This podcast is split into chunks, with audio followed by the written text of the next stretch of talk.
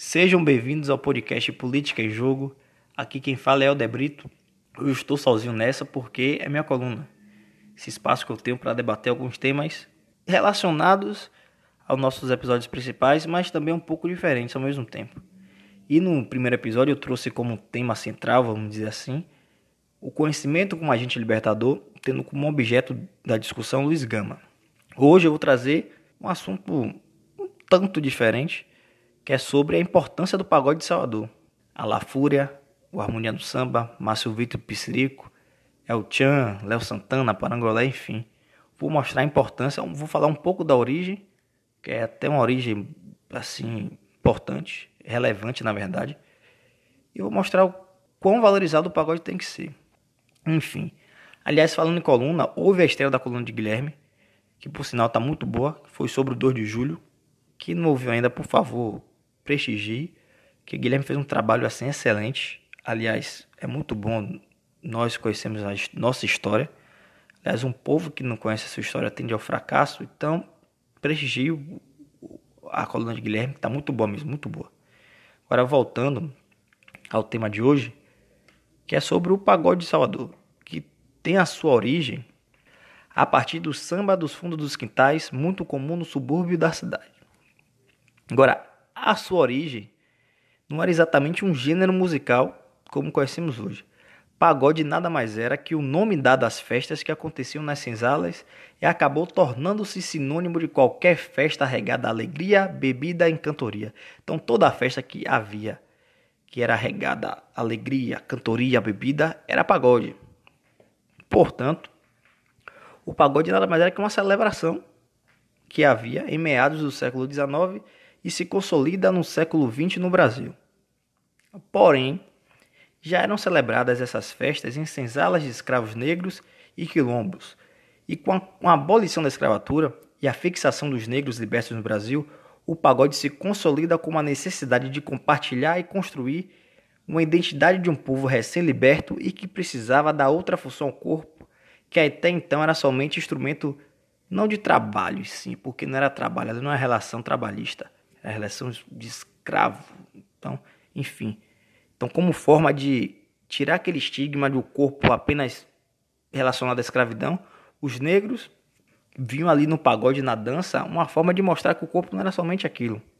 Enfim, agora o lado comercial que nós conhecemos do pagode, ele teve assim sua explosão nos anos 90 com harmonia no samba, aliás, quem nunca ouviu o Xande falar, mandei meu cavaco chora, então, enfim, quem nunca, até quem não gosta já ouviu. Aliás, eu também acho impossível uma pessoa não ter ouvido, né? Seguro Tchan Marruchan, seguro Tchan Tchan Tchan, é maravilhoso isso. Salvador é incrível. Compadre Osto e Beto Jamaica. Até quem que está ouvindo aqui não gosta do pagode já deve ter ouvido não desse jeito cantando horrível, que eu não sou, eu sou um péssimo cantor. Mas já ouviu tanto o Cavaco Chorar quanto o Tian, enfim. E logo depois desses, vamos supor, anciões do pagode, apesar que não estão tão velhos assim, vem Márcio Vitor e Piscirico, vem o Fantasmão, vem o Parangolé, Black Style, Robson, incríveis.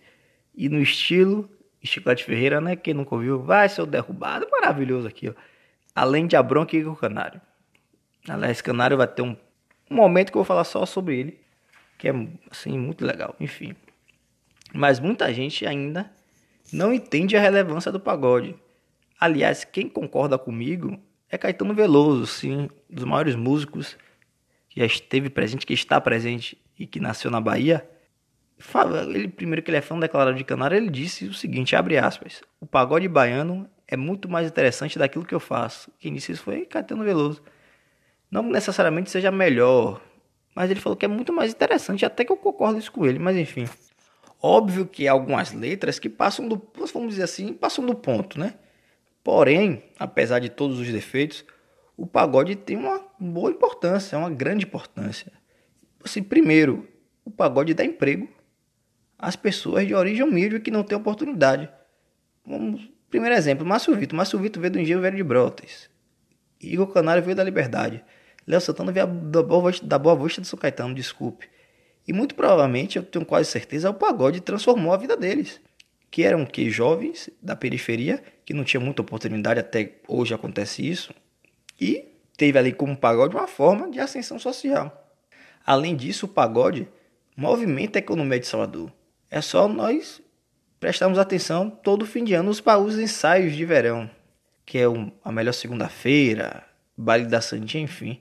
Todos aqueles eventos, vamos supor, Léo Santana geralmente são quatro sextas de janeiro, enfim, pode até chegar a fevereiro. Há um movimento ali. Além de tudo, emprego também, porque o show não vai movimentar sozinho.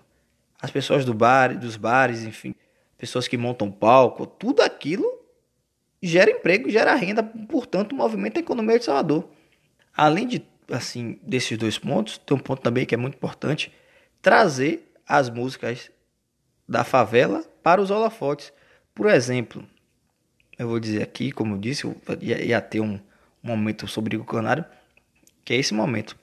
Quando ele faz a música Barreta, é mostrando realidade que acontece nas no subúrbio de Salvador, quando ele diz assim, é... Se meu traje te incomoda, lá no gueto eu tô na moda. Se minhas gírias te ofendem, todos lá me compreendem.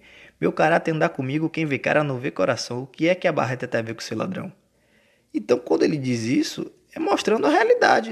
Assim, um pagode também é a música de protesto. Quando ele fala no refrão assim, ó, a barreta o bermudão, mão na cabeça deve ser ladrão. Tá de terno e paletó, o cara santinho é primo do major. Coloquei minha ciclone, minha quina do pé, Pegada segura que é da ralé. Quando essa gente vai entender, minha roupa não muda meu jeito de ser. Isso é o de um pagode baiano. Se fosse qualquer outro cantor renomado, muita gente valorizaria isso. Mas como é que o Canário ninguém valoriza, sabe? E agora, terminando isso, para ficar um pouco curto, o pagode não é só as letras, vamos supor, de baixo calão, não. Claro que há e hoje, assim, muita gente faz isso. E as músicas de protesto também sabe? Quando os, muitos não entendem, ah, porque aquele pessoal vai todo atrás de canário? Porque é o seguinte, ali ele vê uma pessoa dizendo sobre ele, a realidade dele.